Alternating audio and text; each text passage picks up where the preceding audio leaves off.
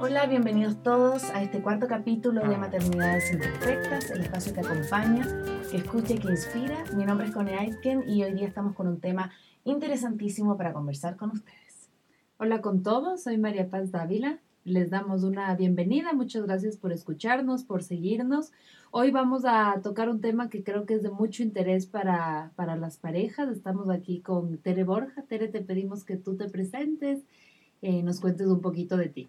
Bueno, yo soy Teresa Borja y yo tengo un PhD eh, de la Universidad de Western Ontario en Canadá en psicología y psicología del desarrollo.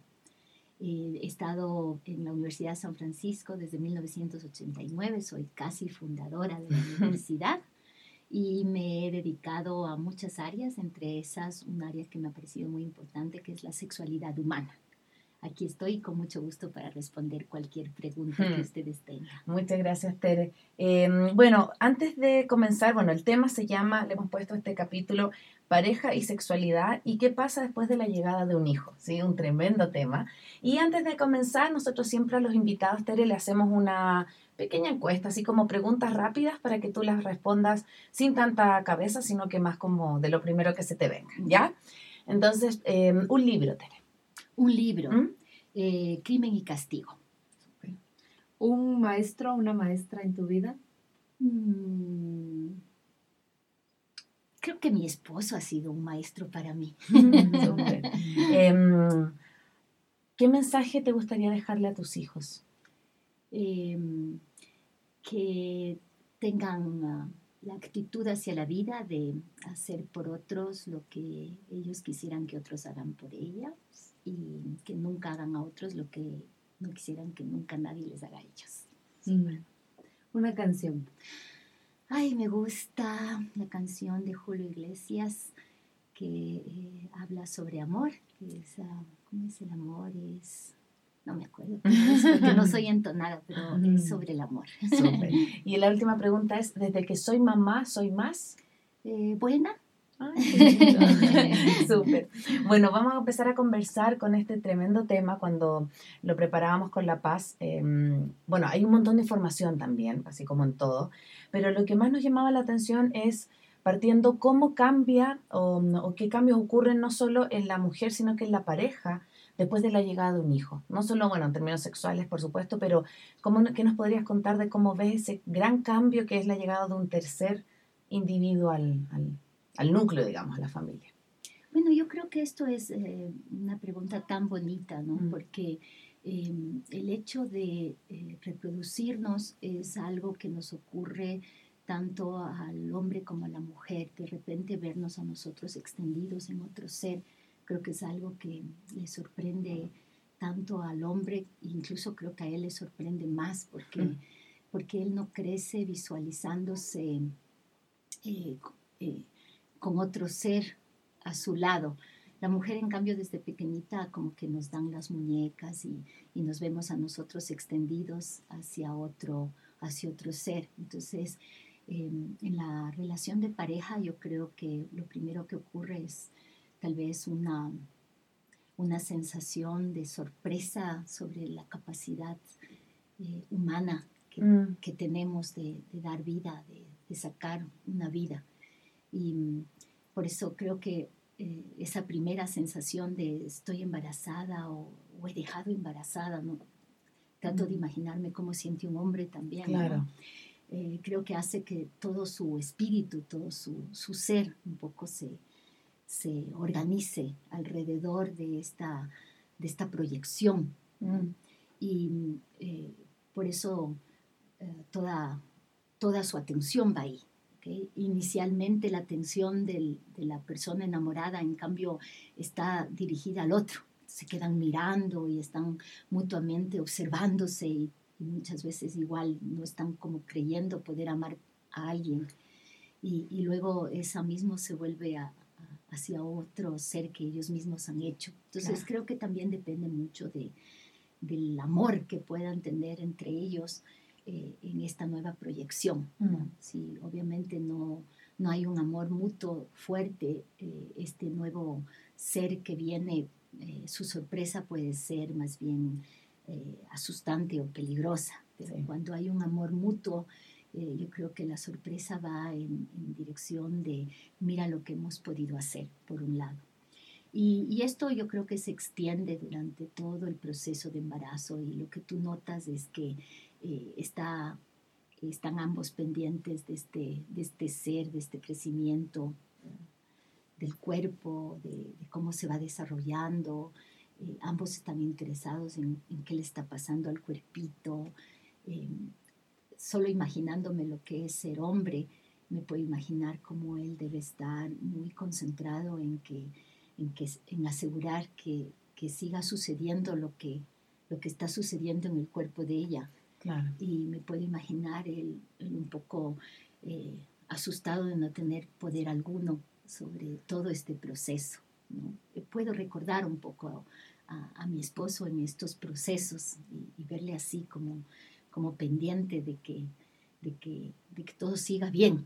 Entonces creo que esa, ese natural eh, instinto que, que, tienen los hombres, los hombres tienen mucho más vasopresina que las mujeres, que, que tiene que ver con esta necesidad de proteger y cuidar que nace me imagino que eso les, les debe afectar a ellos, así como a nosotros nos afecta todo el estrógeno que llevamos adentro, ¿no? que, nos hace más protectoras de lo que vamos llevando.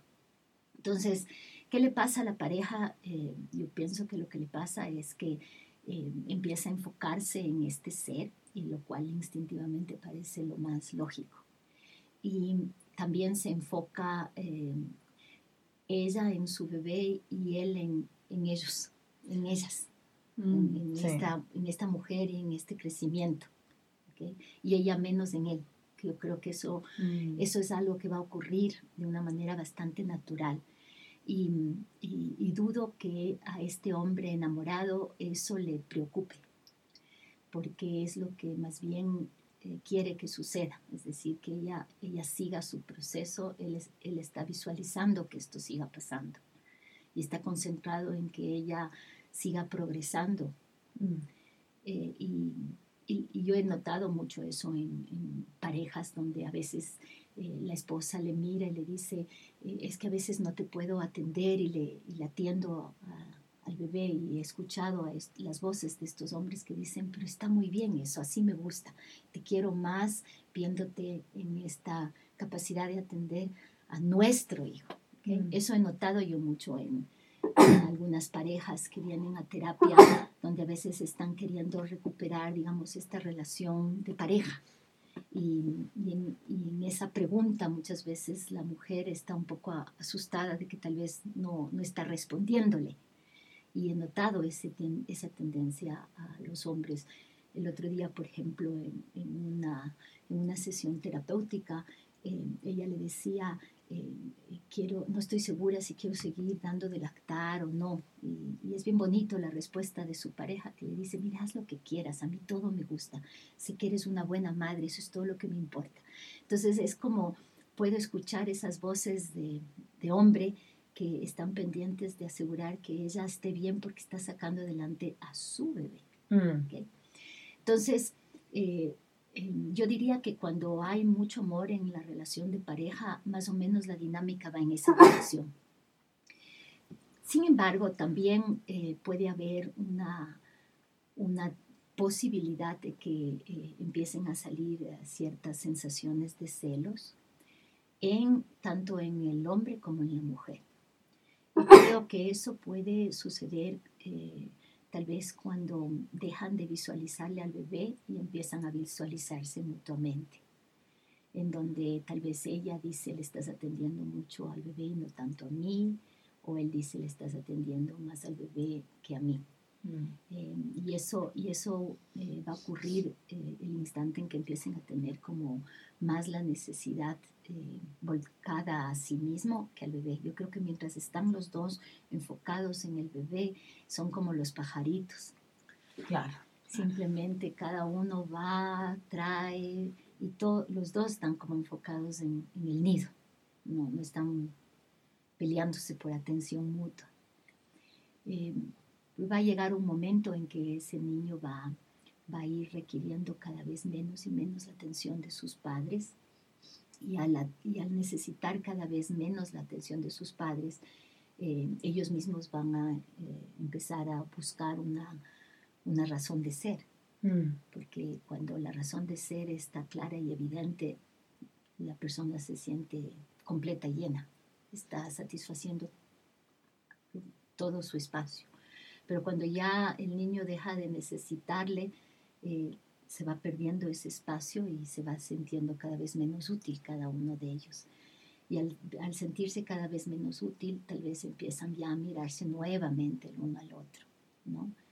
Y con respecto a la sexualidad, yo creo que nuestra cultura eh, ha maximizado a la sexualidad como una, como una, una expresión eh, de, amor mutuo entre la pareja y como que si no hay actividad sexual hubiese menos amor.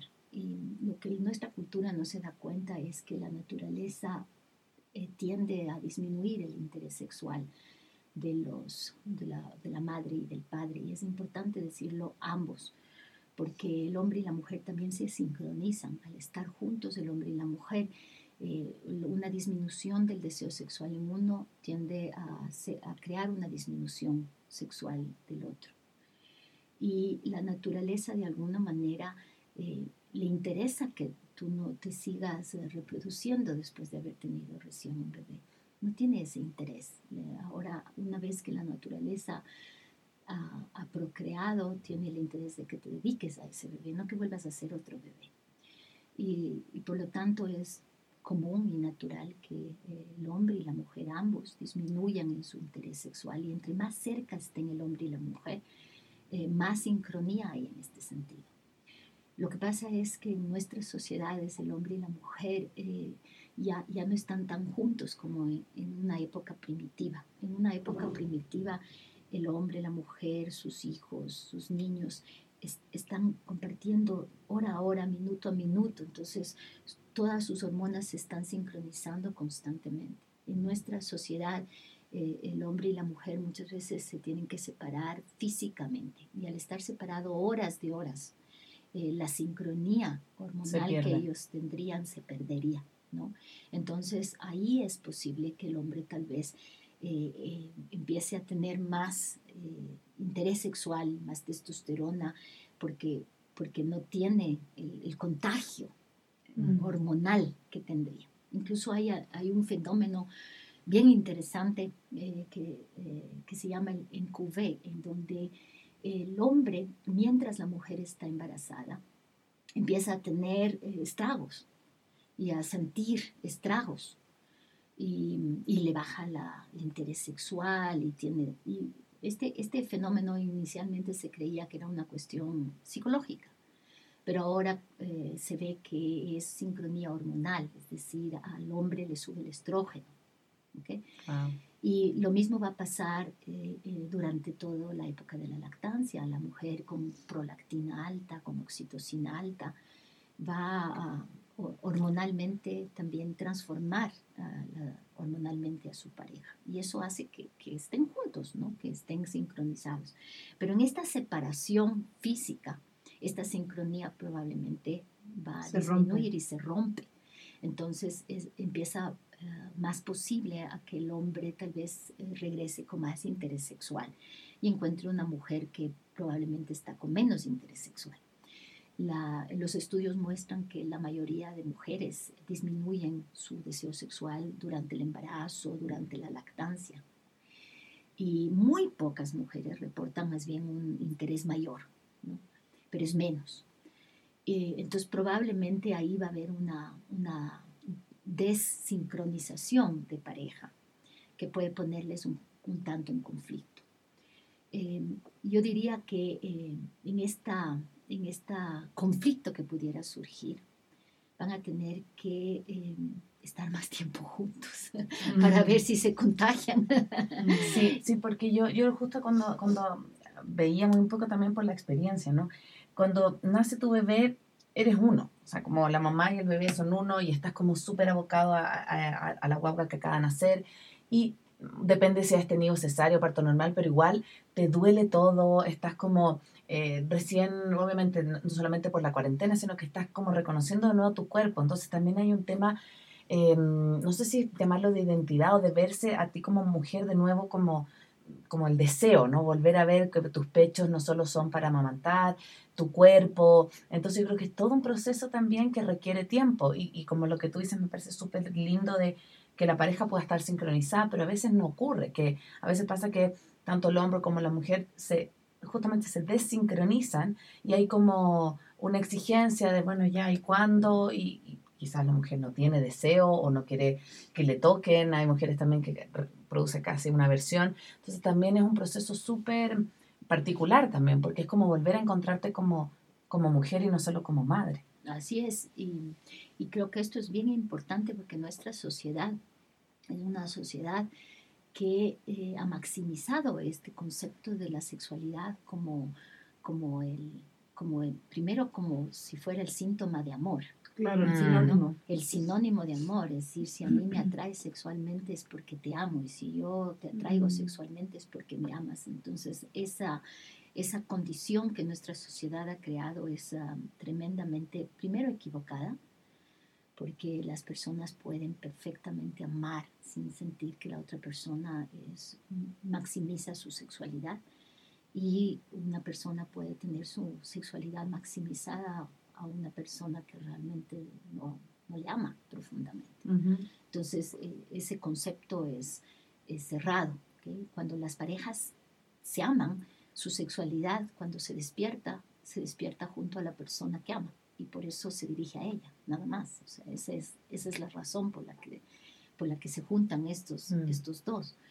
Em, y por otro lado, nuestra sociedad ha maximizado el cuerpo, la belleza, los senos, el, estilo corporal de las personas y esa creencia que, que, la sexualidad se despierta porque hay un cuerpo elegante o interesante mm. o, o, bien puesto. Y mm. también en eso se equivoca porque la sexualidad no se despierta por el cuerpo, sino por las caricias. La mm. sexualidad se despierta por los sonidos, la sexualidad se despierta por la capacidad de manipular el cuerpo mutuo y la capacidad de poder eh, generar sensorialmente al otro. Y, esto es importantísimo comprender. Entonces, em, las, parejas eh, que a lo mejor eh, tienen esta visualización de un cuerpo y como que el cuerpo fuera el que despertara y no el, cuerpo sensorial, ¿no? el acariciamiento. Pueden empezar a tener esta, estas imágenes de que tal vez mi cuerpo no, no es eh, suficientemente interesante o atractivo. Y mm, eh, después de, del parto, incluso todo el embarazo, eh, como tú dices, es verdad, el cuerpo se transforma. y se transforma eh, yo diría, para convertirse en un cuerpo amamantador. Claro, un cuerpo de madre, un, cuerpo, que de madre. Y es interesante porque, por ejemplo, muchos hombres encuentran el, el, cuerpo amamantador muy, muy sensual, muy atractivo, ¿no? porque es un, es un cuerpo dador, claro. ¿cierto? Entonces, generoso. por ejemplo, generoso. Entonces, por ejemplo, para muchos hombres el, los senos ah, con leche son, son senos eh, nuevos, son senos interesantes, son senos que aportan, ¿no? Y, pero así también va a haber muchos hombres y mujeres que reaccionan negativamente a esto. Entonces, eh, yo te diría que eh, mucho hay también en la mente. Sí, en los imaginarios. En los imaginarios, no, no necesariamente en, en la verdad lastimosamente estamos hechos de imaginarios y los imaginarios de nuestra sociedad pueden ser, para mi gusto, eh, un poco eh, contrarios a, la, al sentir. Al sentir, a la, la naturaleza, ibas a decir tú, y yo también quería decir esa palabra. Es, como a esto, a esto tan, tan parte de. Claro. Te cuento, yo soy, bueno, yo estoy en, en un grupo, digamos, de, de mujeres y una vez salió este tema. Y, y, claro, llamaba la atención que había muchas mujeres que, que, por ejemplo, sus esposos habían sido infieles justo en esta época, como esta búsqueda de actividad sexual, la mujer no, no estaba abierta, entonces el hombre un poco se sentía que, que, iba a satisfacer esta, esta necesidad por fuera del hogar, ¿no? Entonces, como que se daban estas, estos relatos, primero de mujeres que, como tú dices, hormonalmente eh, hay una explicación de por qué se desinhibe el deseo sexual cuando uno está dando de lactar, pero también de hombres que se sentían como sistemáticamente rechazados. Entonces, sí, pues, o sea, ahorita que tú hablas de estos imaginarios, así es, ¿no? O sea, uno ve en las películas, los súper enamorados tienen un súper sexo y las parejas funcionan siempre en tanto tengan unas buenas relaciones sexuales, ¿no? Entonces, ¿cómo, sin, sin poner buenos y malos, cómo, cómo realmente lograr que el hombre entienda que no es un rechazo a, a, ellos, a su persona, a su cuerpo, sino que realmente es un momento muy particular. Porque incluso, por ejemplo, yo que tuve un parto vaginal, o incluso esa parte se queda súper como como rota, o sea, rota en todo el sentido de la palabra, ¿no? Como para que de pronto, y a veces yo siento que también hay esta idea, bueno, ya pasa la cuarentena y ya está perfecta. Y la verdad es mucho más que la cuarentena, o sea, pueden ser años, digamos. Entonces, ¿cómo lograr que, realmente haya este, bueno, nos has dado ya muchas, muchas, muchas ideas, pero, pero sigue ocurriendo. Los hombres y las mujeres se siguen sintiendo muy, muy presionadas y los hombres se siguen sintiendo rechazados, digamos. Yo lo que haría es hacer que el, papá amarque mucho a su bebé. Los estudios muestran que el hombre que amarca a un bebé disminuye la testosterona inmediatamente. Oh. Entonces, eh, lo que les está pasando a estos hombres es que no le están cargando eso. Mm. Entonces, están yéndose en otra dirección, están yéndose ah, naturalmente hacia la reproducción nueva. Mm. O sea, si, si cerramos los ojos y nos volvemos instinto, nada más instinto, sin conocimiento, sin pensamiento, sin cultura, em, nuestros cuerpos reaccionan eh, en alguna dirección, porque la evolución nos ha ido llevando en alguna. Y la, la pareja humana es una pareja sumamente interesante porque uno eh, no es una pareja monógama de naturaleza, entonces no somos pajaritos, no somos... Bueno, bueno, los bonobos son promiscuos, no somos lo, como cuáles son los babuinos, me parece que son, em, que son monógamos también, eso quiere decir que la pareja se junta y una vez que se junta la pareja permanece junta porque tiene niveles específicos en su cerebro de recepción, por ejemplo, de una sustancia que se llama oxitocina, que es la, hormona que apega a las personas. Entonces los, los, los, animales monógamos, esto es tan fuerte que una vez formada la pareja no se van a separar, ellos no necesitan matrimonio. Que por diseño ya. Los seres humanos no tenemos eso, pero sí tenemos una propensión fuerte, afectiva, a mantenernos juntos y de alguna manera la naturaleza hace que el hombre y la mujer se enamoren de una manera muy fuerte. Y, es, y que ese y que esa enamoramiento muy, muy fuerte eh, solo logre mantenerse mientras eh, estos dos puedan estar juntos y puedan compartir físicamente eh, mucho de su tiempo y de su espacio. Y al momento de, nacer un bebé, de alguna manera la naturaleza le hace que el hombre que sostenga a este bebé y que lo tenga en sus brazos se quede le provee de mm. oxitocina a él, le baja la testosterona y hace que se enamore del bebé. Y que su nivel de excitación sexual disminuya. Si la naturaleza hace eso, debe ser por algo. No, mm. nada es gratis.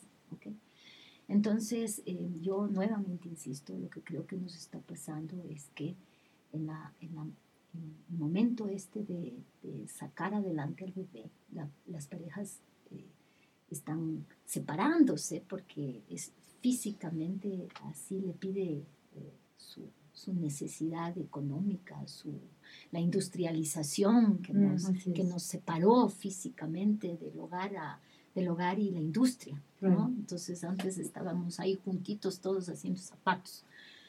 ¿no? Entonces, eh, yo lo que haría es le daría a este hombre y le maximizaría la cantidad de veces que sostiene al bebé, la cantidad de veces que está con su bebé, que lo, que lo, que lo atiende, porque mientras haga esto, eh, él va a estar como la mamá, mm. va a estar en las mismas condiciones de la mamá. Yo leía cuando preparábamos este, mm, este capítulo un concepto que era como vivir el porperio de dos. O sea, como no, claro, no que sea solo de la mamá, que tiene que estar ella con el postnatal y, en casa y como este, este como fusión, sino que, que sea de a dos. Entonces, que el papá también lo mismo, se involucre en las actividades cotidianas, carga al bebé, em, se den tiempos para estar en pareja, pero van a entender, obviamente, con el nivel de cansancio que a lo mejor son mucho menos, pero con una distinta calidad, pero eso no implica que estás rechazando a, a tu marido, sino que estás eh, trabajando en otro tipo de relación y conociendo también, porque así como nace un bebé, nace un papá y nace una mamá, y, y ese también, ese proceso como de lo que tú hablabas al inicio, de reconocernos de nuevo quién somos, quiénes somos, puede durar tiempos variables. Entonces, em, me parece súper interesante lo que tú hablas de, de volver a darle a la sexualidad el lugar que tiene, no quitárselo, pero darle no, no que sea el centro de la relación, porque finalmente eso lo único que genera, pienso yo, para la mujer es absoluta como presión, porque tienes que estar de nuevo fit y de nuevo estupenda y de nuevo ser la, mujer top y a la vez madre y, también el padre tiene que ser proveedor, el macho que cuida, pero a la vez como contenedor. Entonces son muchos roles que generan, siento yo, al final más presión que, que, que compenetración o que confianza. Así es, y, y fíjate que para sorpresa de muchas personas, los hombres también muchas veces eh, no tienen tanto deseo sexual como las, la sociedad o las mujeres puedan creer. Entonces muchos hombres simplemente no, no se sienten en ese momento que, que están teniendo ellos tampoco mayor interés sexual porque están justamente con este proceso de menor testosterona, porque están amarcando, porque están criando, porque ellos también están cansados, porque ellos también están ah, aprovechando su paternidad.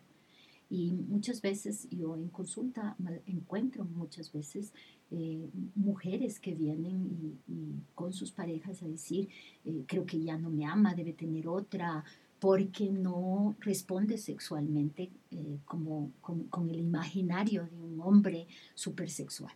Mm, y, mm, el, hombre, el hombre es como la mujer, el hombre es como la mujer, el hombre para excitarse necesita su tiempo, su espacio, su razón, eh, y, a, ambos, porque lo que tú ves en los estudios es que ambos suelen disminuir su interés sexual durante la época del embarazo y de la lactancia.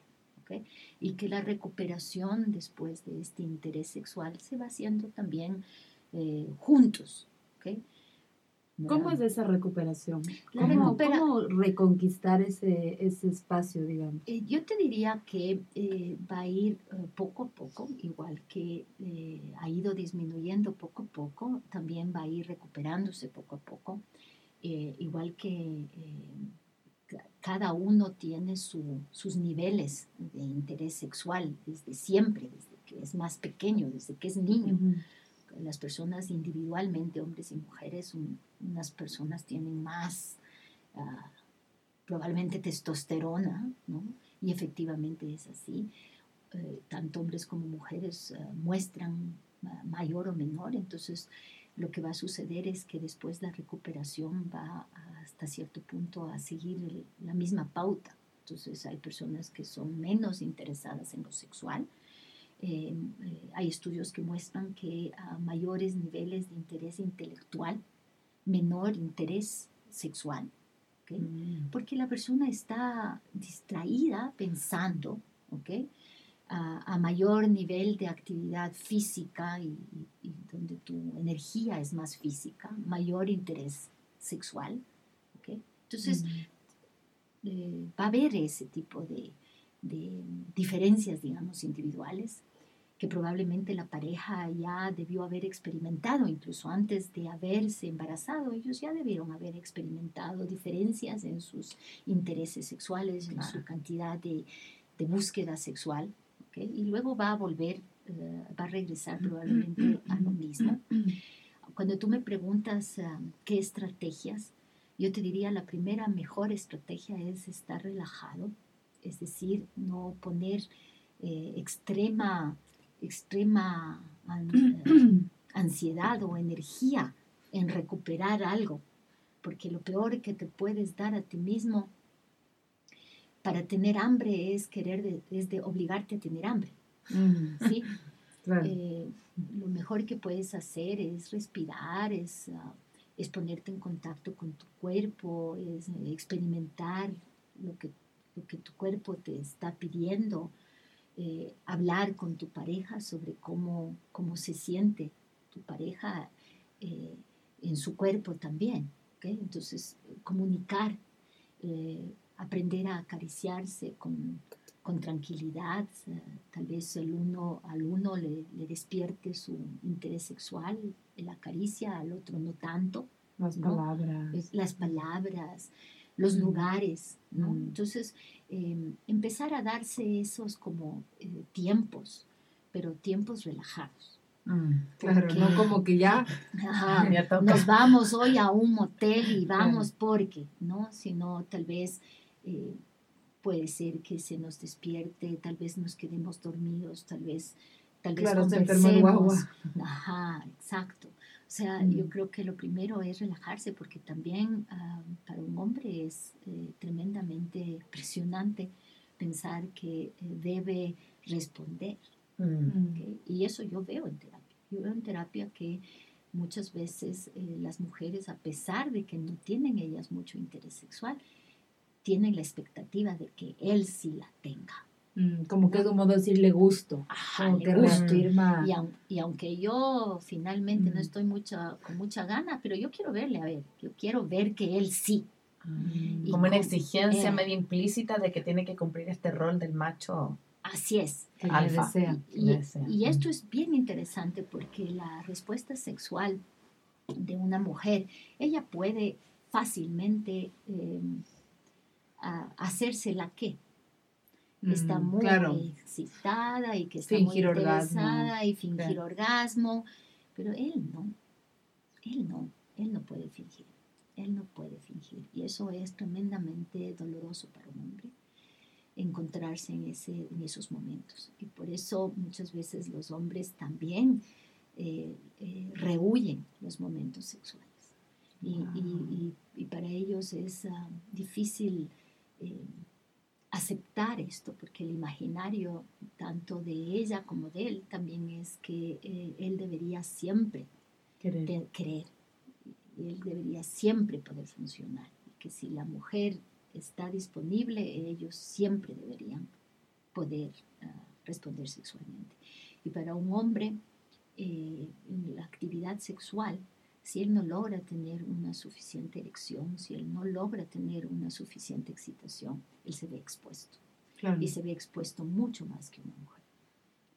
y, yo creo que, y yo eso es lo que yo veo cada vez más eh, evidente en los estudios, que eh, este imaginario de un hombre sexual y que siempre está buscando y que siempre es ah, disponible eh, es un imaginario que nos está haciendo mucho daño como, como parejas. Mm, ¿sí? Tenemos, hemos un poco hablado que no, que no es la sexualidad, digamos, en, términos de la pareja, pero ¿qué, ¿cómo redefinimos esta sexualidad ah, real, cotidiana? ¿Qué significa en la pareja? Un poco como, como reescribirla, ¿no? Porque hay tanto, además, ahora con, las revistas, las películas, además es un tema como tan comercializado, que es muy fácil como, como no tener nuestra propia versión de sexualidad con nuestra pareja. Me encanta la, la palabra que usaste de cómo reescribirla. Yo creo que ese tal vez ha sido el problema más profundo y es que hemos escrito sobre una sexualidad. La sexualidad es una respuesta corporal. Es como comer, como respirar, como caminar. Y si, si alguien te escribe esto, ¿okay? tú puedes desprenderte de, tu cuerpo. ¿okay? Mm. Y eh, cuando tú dices cómo, cómo volver a sentir hambre, como volver a sentir sed, como volver a Mm. sentir ganas de caminar, Mm. como volver a sentir sueño, como volver a sentir eh, que, la, que las plantas eh, son importantes e interesantes a mis ojos. Es como, es una pregunta brutal, Hmm. brutal. Claro. Eh, muy- Mm. La respuesta yo te diría es, fíjate si tu estómago te pide comer, pon atención, fíjate si es que tu estómago te pide beber, fíjate si tus ojos se alegran al ver el verdor del árbol, ¿ok? Pon atención a tus ojos, porque si tú pones atención a, a que el otro te diga que qué bonito es o qué bueno es beber, Mm. debes tomar ocho vasos de agua al día. Mm. Debes comer tres veces o cinco veces. Entonces, o, o en la lactancia, ¿no es cierto? Debes darle de comer cada tanto. ¿Sí? Entonces, en vez de fijarte en tu cuerpo, en, el- en las sensaciones tuyas, en, en el otro que está a tu lado, en vez de fijarte en, en tu sentir, Mm. estás fijándote un- en unas líneas escritas. ¿Ok? O en unas voces que vienen de algún lado, voces que muchas veces, aunque ya no las oigas físicamente, están en tu cerebro escritas.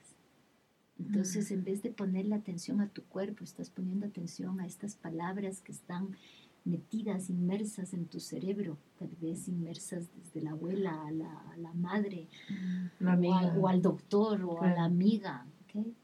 Entonces, este, este es un, es un, yo diría una problemática tan profunda. Yo me acuerdo en una, en una sesión terapéutica, eh, esta chica eh, vino a mí y me dice, eh, vengo porque yo quiero sentir igualito como me contó una amiga que había sentido el orgasmo.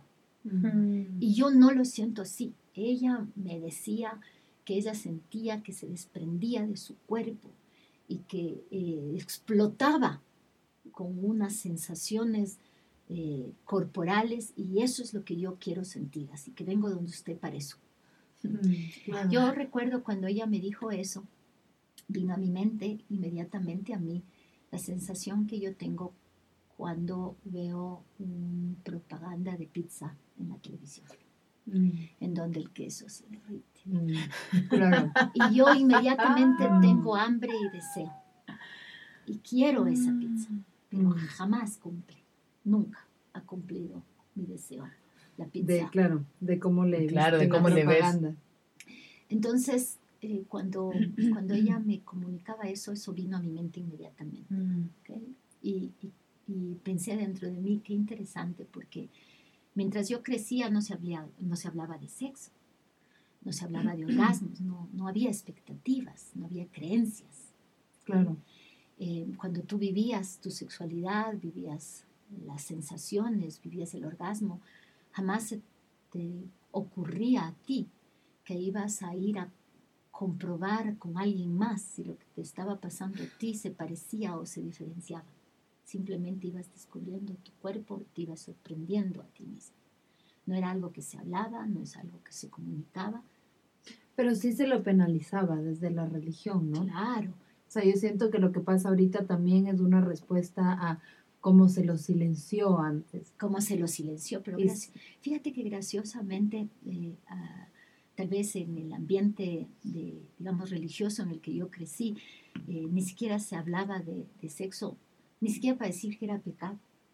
Claro. O sea, ni siquiera- por suerte, por suerte para mí y para mis compañeras, porque sí sé que en otras en otras en otros grupos religiosos directamente se hablaba del sexo para decirles que era pecado, pero con nosotros ni para eso. Claro. Es decir, no sabíamos nada, ni siquiera si era pecado o no. Mm, Entonces, eh, ¿por qué no se hablaba? Así de sencillo. Nadie, nadie te decía que era pecado. claro, cómo se sentía que, claro. ¿ok? En- en- entonces yo creo que eh, una de las cosas que puede estarnos pasando es justamente eso, ¿no? que, que estamos escribiendo, estamos escribiendo o queremos volver a escribir, ¿sí? Mm. O quiere- queremos que alguien nos escriba. ¿ok? E- Es más, tal vez los oyentes están diciendo, ya, díganos cómo. Estoy con, el- estoy con la libreta para apuntarte de dónde, cuándo están los tips. Necesito los 10 tips para recuperar mi deseo. Quiero el tip número uno y escrito y le voy a seguir al claro. pie de la letra, Claro. todavía más. Y me tiene que funcionar. Y, y más Claro. vale Y que si, me no, y si no, funcione. le voy a ir a alegar a la, a la universidad que no me funcionó el tip 4. El tip 4 de la Teresa pésimo. Claro. Eh, yo creo que esto es muy importante porque yo creo que los tips están ah, en tu cuerpo, en tus reacciones, en el cuerpo de tu pareja, en sus reacciones, en tus necesidades, que, que, que podemos eh, a veces tener ganas de comer un locro juntos, otras veces por Mm. separado, que unas veces al uno le gusta más sal, al otro le gusta más aguado el locro, al otro le gusta Mm. con más papas, a otros le añaden el queso. ¿ok? Y estamos comiendo en pareja, es decir, a veces cada uno sirve su plato, otras veces cogemos la cuchara y comemos eh, un poquito del plato del otro para probar. Y yo creo que eso mismo ocurre con nuestros cuerpos. Tenemos dos cuerpos. A veces le tocamos al otro cuerpo para probar cómo se siente. A veces lo- le juntamos y le unimos y, y le sentimos. Otras veces nos parece muy caliente, otras veces muy frío, otras veces muy salado. Otras veces nos gusta porque hemos estado los dos con la misma hambre. Mm. Otras veces no tenemos la misma hambre. A veces el uno tiene más hambre y nos toca darle de comer y mirarle cómo come. Como con Otra- otras veces eh, comemos un poquito, pero el otro come más y a veces le regalamos un poco de nuestra comida porque nos sobra. ¿Ok? Yo creo que en la sexualidad pasa lo mismo. ¿ok? Entonces, a veces compartimos y explotamos juntos porque ambos hemos estado muertos de ganas. Y otras veces no tenemos nada de ganas y ya nos toca solamente mirarle con gusto que, Mm. que viva su, su sexualidad a, a su modo, ¿ok? Y estar ahí acompañarle, ¿ok? La masturbación, por ejemplo, es un tema tan tabú en nuestra sociedad y la gente piensa que las personas se masturban solo cuando no tienen pareja. Y eso es falso. Hoy sabemos que la masturbación es una parte constituyente de la vida sexual de las personas, que las parejas con una vida sexual espectacular igual se siguen masturbando que las parejas sin una vida sexual espectacular también se masturban. Otras veces no se masturban y no tienen una vida sexual Mm. espectacular. Entonces, es, es como, como toda esta imaginario de, cómo debe ser la vida sexual. Y no somos serenos, no somos tranquilos, no podemos... Algo se perdió en, en- en algún momento de la historia de nuestra sociedad específicamente que nos ha quitado la capacidad de vivir una, una vida sexual relativamente tranquila, donde podamos explorar, donde aceptamos que a veces ah, podemos tener más ganas, otras menos ganas, y nuestra pareja también, donde podamos decir, ahorita no tengo ganas, y la otra pareja poder sentir que así mismo pasa, que tenemos, que no tenemos ganas nada más. ¿sí? Claro, que no está ligado al amor. que no está ligado al amor, no está ligado a cuán atractivos somos, que no está ligado a si la otra persona tiene a- alguna capacidad de excitarte o no, Mm. ¿no? sino que es algo que nos pertenece. Yo me excito conmigo mismo. Sí, yo la otra vez escuchaba eh, en relación a, a- al tema de los, de los bikinis y del, del cuerpo perfecto que queremos tener para la playa. Veía un- un- una foto en Facebook que decía, em, ¿cómo tener un cuerpo ideal para la playa? Primero, tener un cuerpo. Dos, Mm. tener una playa. Eso decía como, como y me pareció súper lindo porque finalmente hay tanta presión por volver, por ejemplo, en el caso de las mujeres, no sé si tanto de los hombres, pero en las mujeres de volver a ser esa mujer jovial, eh, como turgente que eras antes de tener a, a- a la- a- a tu hijo, a tu hija.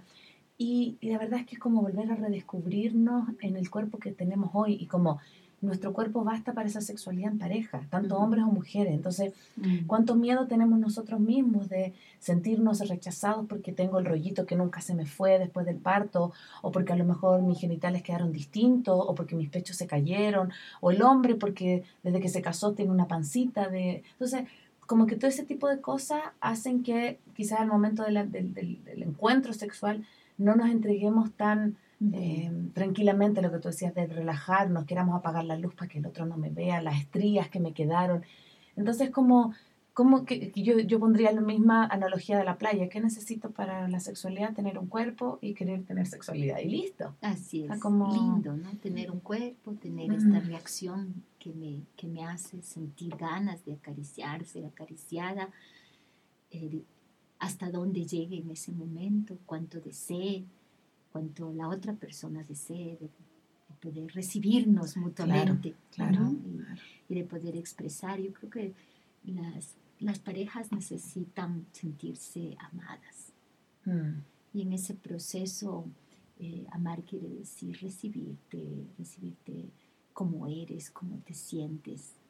Y, y, eh, en, en la época del, del embarazo, en la época de la lactancia, eh, muchas parejas eh, reportan un cierto nivel de insatisfacción matrimonial, que probablemente es, es producto de eh, cómo defines eh, Mm. la, la relación de pareja, ¿no? Porque hay muchas otras que en cambio hablan de que es una época de mucha unión y de mucha Claro. cercanía, ¿no? Entonces, eh, cuando tú le oyes a las parejas que reportan esta época como más bien una época de mucho amor y de mucha cercanía, eh, es porque estas parejas están eh, eh, mucho más focalizadas en lo que les está pasando como papá, como mamá. Claro, en Mm. esa época de su vida. Entonces están satisfechas porque de, de eso se trata ese momento de su vida. Entonces es como que cada, hay momentos en la vida, hay momentos en que eh, tú, tú y tu pareja son, se aíslan de los amigos, se miran mutuamente, no quieren estar con nadie más que juntos. Hay una época en que la, pareja descubre su sexualidad y empieza a desbordarse sexualmente.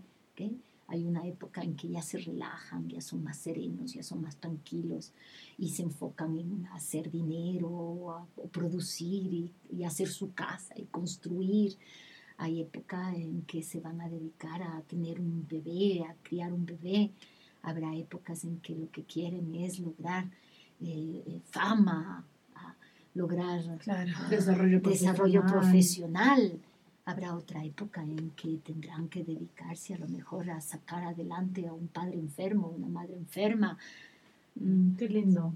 Como entender estas diferentes épocas, ¿no? Porque si no pasa lo que dices tú, que queremos ser todo al mismo tiempo cuando hay por momentos una razón más fuerte, ¿no? Ujú. que, que sostiene, que debería unir. Que une en realidad une, a las claro. parejas cuando, cuando, tienen, Claro. cuando tienen el enfoque de, de- de somos, ¿no? Es- Ujú. es como una sociedad. O sea, cuando tú tienes el enfoque de somos, vas pasando por épocas gordas, épocas flacas, ¿no es cierto? Y ahí estamos. Mm. La- y, la- y las parejas generalmente es como se ven mutuamente cuando, cuando hay amor, ¿no? Se ven mutuamente y pueden, y pueden ah, aportarse. Yo creo que ahí es eh, preguntar el nivel de afecto, ¿no? Sí, sí, y como esto de no olvidar que somos pareja, porque también pasa que ya quizás soy solo padre ahora y ya me olvido de que, bueno, me uní con esa persona porque hay un profundo amor de pareja De pareja. que nos hace también ser padres, que es otro rol, Exacto. pero no olvidar que somos esa pareja que te- se necesita reencontrar, que se necesita volver a mirar a los ojos, que necesita volver a, a comerse ese locrito rico, o sea, como volver a Locrito esos es so- sopa de papa. Ay, sí, sopa de papa, ¿verdad? de Ecuador. Sopa de. Una sopita rica, muy rica. Entonces, como volver a, a- a- a encontrar la razón del por qué estás con esa persona y por qué también tuviste un hijo. Como, Ajá. Y es reencontrarse como pareja en esta nueva situación de padres. ¿sí Claro. que? O sea, ya, o que no sea, eres el mismo. ya no, ya ahora somos una pareja haciendo algo. Claro. Mm. haciendo algo juntos como pareja. ¿No? Mm. Y, y- y en ese momento es, es como cuando, cuando estás am, eh, con otra persona y un objetivo común. Claro, un equipo, como este proyecto equipo, nuestro, o sea, claro. como vamos, las dos tenemos un objetivo y, y estamos súper alineadas porque está muy claro hacia dónde estamos abonando, ¿no? Claro. Exacto, es esa sensación de alineado que tú dices, ¿no es Mm. cierto? Estamos juntos, entonces no necesitamos muchas veces mirarnos a los ojos, sino Sabemos cogernos de los brazos, ¿no? Porque Claro. estamos yendo en una Mm. dirección que a Mm. veces nos obliga a mirar hacia adelante. Sí. Mm. Eh, hay, hay una hay metáfora de la pareja inicialmente eh, empieza mirándose el uno a los ojos, el uno al otro, los ojos, y luego se pone junto para mirar hacia adelante, ¿no es cierto? Y en este adelante eh, aparece un bebé y cuando ese bebé está ahí, eh, pues es el, es el resto de la vida. ¿sí? O sea, para, para una pareja los hijos es, un- es el resto de la vida. Y se miran, se miran muchas veces de reojo nada más, porque tienen que tener la vista adelante, porque el que, el que está adelante es un ser tremendamente vulnerable Claro. solo de reojo muchas veces. De vez en cuando el de adelante ya, se, ya es capaz de, de soltarse, entonces ahí ya... Ya se pueden volver a ver. ¿eh? Exacto, ya se pueden volver a ver, siempre están con el ojo un poquito puesto hacia adelante. Claro. ¿ok? Entonces cambia la mirada completamente, ¿no? Y en esos momentos de, de encontrarse de reojo, eh, pueden eh, de- divertirse y, recrearse. Claro, y tener algo. A mí se me, le voy a contar una pequeña anécdota que me viene a la mente, pero mi mami y su esposo no tienen hijos en común. Y ahora que, que nació mi hijo, que hay un nieto, eso les ha unido un montón, porque ellos dicen, nunca habíamos tenido nada en común. Siempre eran mis hijos, tus hijos, mi casa, tu casa. Y es como de, de pronto ahora tenemos un nieto que cuidamos juntos y que le vemos juntos. Y realmente eso ha sido para ellos como Ujú. súper importante en su eh, experiencia de pareja. Así es, o sea, es ahora, ahora podemos construir algo Ujú, juntos, qué esa lindo. sensación Ujú. de equipo. ¿no? Entonces yo creo que eso, eso hay que reconstruir, Mm. ¿no? Y la sexualidad, verle eh, en, en el lugar donde está, ¿ok? Mm, sí. O sea, la sexualidad es algo que surge en la Mm. pareja, mm. ¿ok? Y, y que va a surgir cuando, cuando surja, ¿no? Y que hay que darle un espacio para que surja porque es interesante, porque nos gusta. O sea, Claro. no porque alguien nos dice que, Claro, que hay que- claro. Y hay tantas dar. veces y de tantas tal veces. modo. Ajá, entonces ah, si tú tienes ganas y dices, ya, ya me empieza, ya me empieza a dar ganas, entonces acepta eso y busca el espacio y dile a tu pareja y tu pareja te, te va a decir a mí, no tanto, o a mí sí, Y nos encontremos a lo mejor en una semanita, dame tiempo Mm. para irlo pensando, ¿ok? Y, Mm. y darte el permiso de que veamos qué pasa. A lo mejor terminamos tomándonos un rico helado, ¿ok? Está bien así. Yo Mm. creo que, eh, porque la, la relación sexual es una relación en pareja, Mm. ¿cierto? Esa hace la diferencia. Una cosa es la sexualidad propia y otra es la relación sexual. O sea, lo que le estás pidiendo al otro es, no comerás para poder comer juntos en la noche, ¿sí? Claro. No te llenarás, no, no picarás muchas cosas para poder tener hambre porque nos vamos a ir a comer, Mm. ¿verdad? O sea, es lo que un poquito estás insinuándole a la otra persona, ¿no es cierto? Y, y la otra persona pues va a tener que hacer una- un, un esfuerzo de no, no picar, de no comer antes de comer, antes de ir a cenar, porque si no, no va a tener hambre. ¿sí? Mm. Sí. Entonces, un- el- el- es- el- la sexualidad es algo muy corporal Mm. y eso es importante Claro. comprender. sí. Claro. Ay, Qué wow. lindo, Tere. Yo creo, al menos a mí, y creo que algunas personas que están escuchando deben sentir lo mismo como alivio, Mm, yo siento. Como alivio de no es que no es que estamos mal, no es que ya no le quiero, no es que ya no me quiere, sino como como realmente primero eso darle lugar a la, a la sexualidad y, y soltarte para que aparezca como tú dices, como el hambre, como las ganas de caminar. Ujú. Sí, Sí. que yo creo que, que, que nos dejas como muy serenos.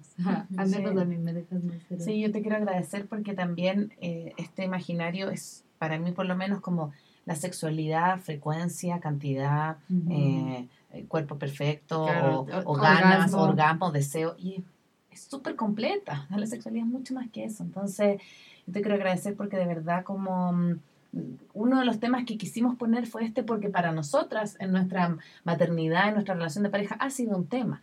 Entonces, como mm, eso, agradecerte como tu, no solo tu conocimiento, sino que tu, tu manera de explicar, tu, tu, tu, pedagogía, porque yo creo que quedó también súper claro, o sea, ha sido uno de los programas en que el guion ni lo hemos visto, porque también tiene que ver con esta fluidez con que tú nos cuentas, así que te quiero invitar con que tú misma te puedas despedir, con qué te quieres despedir, algunas palabras para poder cerrar el capítulo.